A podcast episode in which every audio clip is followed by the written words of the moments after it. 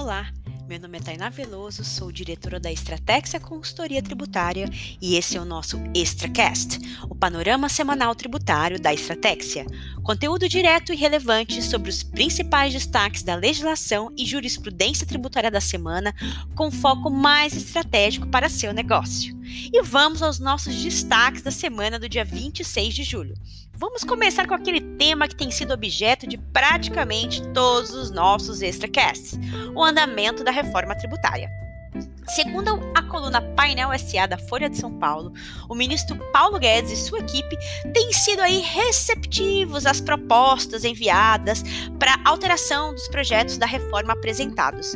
Mas há uma ressalva de que será impossível agradar a todos, né? Não é possível afinal agradar a gregos e troianos, principalmente pelas divergências de sugestões e dos setores interessados. Segundo Jota, após conversar com o ministro Paulo Guedes nesta quarta-feira, dia 28, o deputado Celso Sabino foi ao encontro do presidente do Comitê Nacional de Secretários da Fazenda, Finanças, Receitas ou Tributação dos Estados, o CONCEFAS, e ratificou que os demais entes federados não vão ter perdas na arrecadação com as propostas que seguem aí de alteração do imposto sobre a renda. Ele acredita que a tributação sobre dividendos, que é compartilhada com os estados e municípios via fundos de participação, acabaria ali compensando a redução do imposto sobre a renda. Uma reportagem do Estadão informa ainda que, com o avanço das negociações do projeto do imposto sobre a renda na Câmara, o presidente do Senado, Rodrigo Pacheco, decidiu ressuscitar uma proposta de reforma tributária mais ampla, que abrange também impostos estaduais e municipais o relator da PEC 110, senador Roberto Rocha, trabalha aí para apresentar o seu parecer no início de agosto. O parecer defenderá o modelo atual com a criação de dois tributos sobre o consumo: a CBS, que seria a junção do PIS e da COFINS, e o IBS, que seria a unificação de tributos estaduais e municipais. Já na Folha de São Paulo, foi informado que, segundo o deputado Luiz Carlos Mota, relator da primeira etapa da reforma proposta pelo governo, há chances de fato de haver uma flexibilização daquela alíquota de 12% da CBS. Lembra da CBS, a unificação do PIS e da COFINS? Inclusive com um tratamento diferente aí para indústrias e serviços, né? Porque os, os setores aí estavam reclamando bastante dessa alíquota única aí de 12%, principalmente o setor de serviços. O próximo semestre certamente será recheado de notícias sobre a tramitação das propostas no governo. Bem, Conforme publicado pela Agência Brasil na terça-feira, dia 27, foi publicado o decreto que regulamenta o Programa Nacional de Apoio à Cultura, o PRONAC, conhecido como Lei Rouanet. A norma incentiva o desenvolvimento de projetos culturais no país, capitalizando e distribuindo recursos para o setor é, cultural.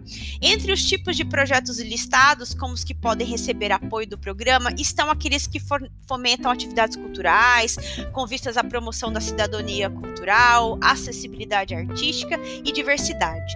Segundo o decreto, o montante dos recursos destinados aos processos públicos de seleção e a sua respectiva distribuição serão definidos pelo ministro do Turismo e publicado no Diário Oficial da União, com base em propostas elaboradas pelo secretário especial de Cultura do Ministério do Turismo. Ok? Por fim, mais um capítulo da saga A Tese da Exclusão do ICMS da base de cálculo do PIS e da COFINS. Parece que essa, que essa novela aí não tem fim, né, pessoal? Conforme noticiado essa semana pelo Valor Econômico, para reduzir o impacto da exclusão do ICMS da base de cálculo do PIS e da COFINS, a Receita Federal passou a autuar contribuintes pela apropriação dos créditos com a inclusão do ICMS na base dos cálculos do crédito. O entendimento da Receita agora é o seguinte: ah, se você tem que excluir o ICMS da base de cálculo do PIS e da COFINS devido sobre a sua receita, você também aí não pode apropriar os créditos com o ICMS incluído na base dos créditos.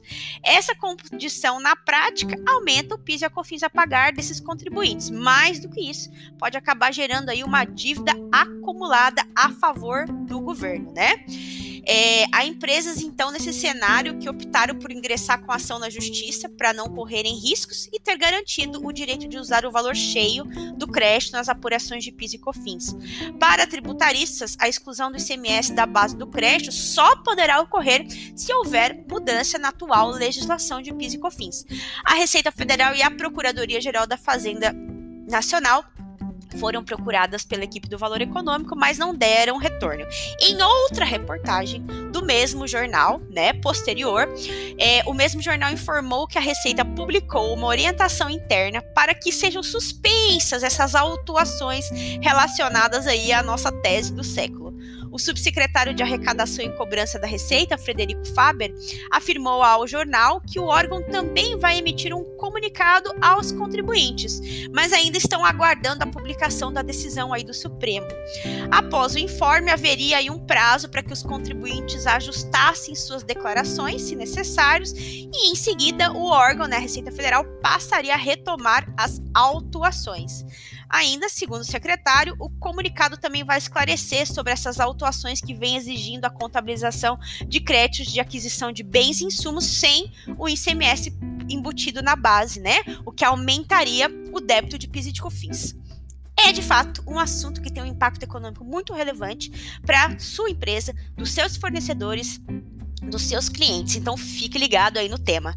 Esse foi o nosso ExtraCast Panorama Tributário. Semana que vem tem mais. Experimente Estratégia. Expert por dentro, estratégica por inteiro.